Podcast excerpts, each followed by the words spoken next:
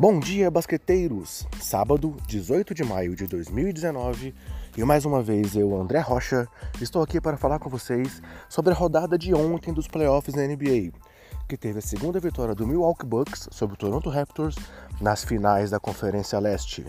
Mas antes de falar do jogo em si, galera, apenas aqueles recados gerais. Nosso podcast está disponível nos principais agregadores e no Spotify. Além disso, temos perfis nas redes sociais com o nome Basqueteiros e o nome do usuário, BasqueteirosNBA. E temos ainda a nossa lista de distribuição no WhatsApp. Então, se você quiser receber nosso conteúdo diretamente no seu celular, é só adicionar na sua agenda o número que eu vou falar na sequência, mandar uma mensagem pra gente e solicitar o um envio. E o número é mais 55 65 99231 4727. Repetindo, mais 55 65 99231 4727. Vamos ao jogo agora então, galera?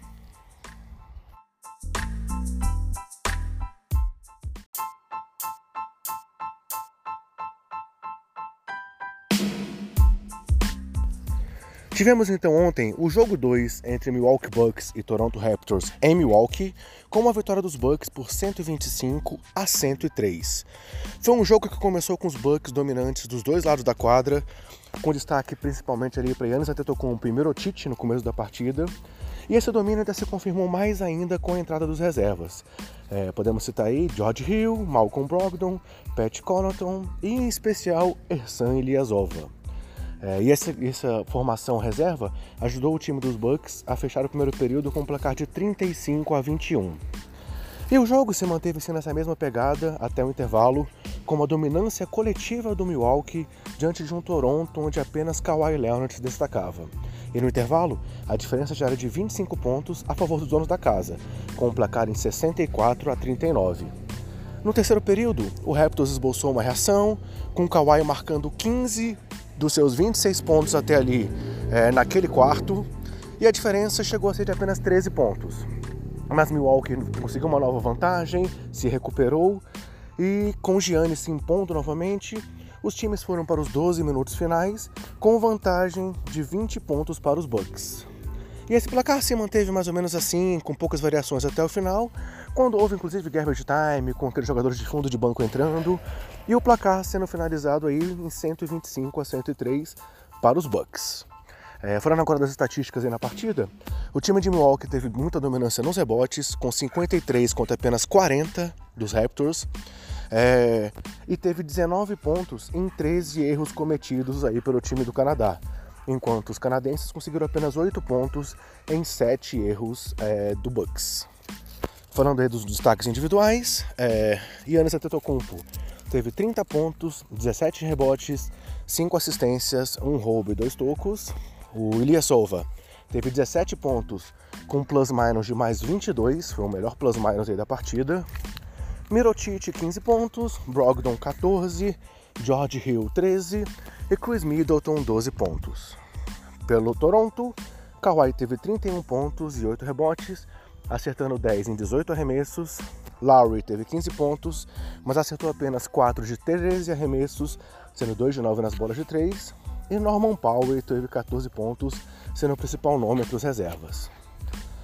Falando agora de alguns recordes e destaques do jogo, essa foi a sexta partida nesses playoffs em que os Bucks venceram com pelo menos 20 pontos de diferença, igualando aí o recorde histórico dos playoffs da NBA, que pertencia ao Utah Jazz em 96, ao San Antonio Spurs em 2014 e ao Golden State Warriors de 2018.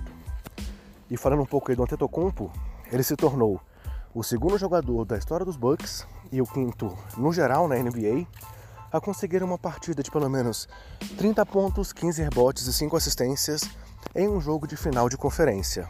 Ele está ao lado de Karim Abdul-Jabbar com três partidas, Larry Bird, Charles Barkley, Tim Duncan também com três partidas e LeBron James também com três partidas.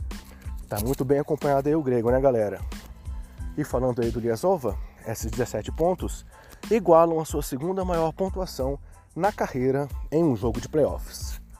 Trazendo aí um dado do time do Toronto, Kawhi chegou ao seu nono jogo com pelo menos 30 pontos nessa edição dos playoffs, o que é, é o, que, o que significa dois jogos a mais com 30 pontos do que ele conseguiu em toda a sua passagem pelo San Antonio Spurs.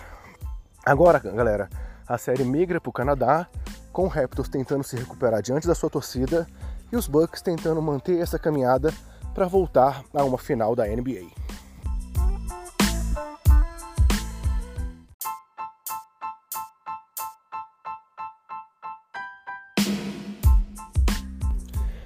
Galera, fazendo uma pausa agora aqui então nas notícias dos playoffs. Ontem a NBA confirmou os três finalistas das principais premiações aí do NBA Awards.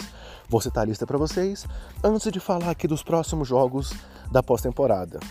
Para calor do ano, os candidatos são Luka Doncic, DeAndre Ayton e Trey Young. Para jogador que mais evoluiu, DeAngelo Russell, é, DeAaron Fox e Pascal Siakam. Para melhor reserva, Domantas Sabonis, Montrezl Harrell e Lou Williams. Para técnico do ano, Mike Maloney, Mike Banderhauser e Doc Rivers. Para jogador de defesa do ano, Paul George, Giannis Antetokounmpo e Rudy Gobert. Para MVP, Giannis Antetokounmpo, James Harden e Paul George. É, como vocês sabem, essa votação envolve só os jogos da temporada regular e a premiação vai acontecer após os playoffs. E falando de playoffs, voltando então ao assunto principal, os playoffs da NBA continuam hoje com o jogo 3 entre Golden State Warriors e Portland Trail Blazers pela primeira vez no Oregon, a partir das 22 horas, horário de Brasília, com transmissão para o Brasil da ESPN.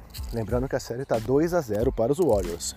E amanhã teremos o jogo 3 também entre Milwaukee Bucks e Toronto Raptors, pela primeira vez no Canadá, a partir das 20 horas, horário de Brasília, com transmissão para o Brasil do Sport TV. Assim, galera, fechamos essa edição aqui do Basqueteiro Office. É, espero que vocês não tenham aí percebido, mas acordei bastante gripado hoje, então estou até com um pouco de dificuldade.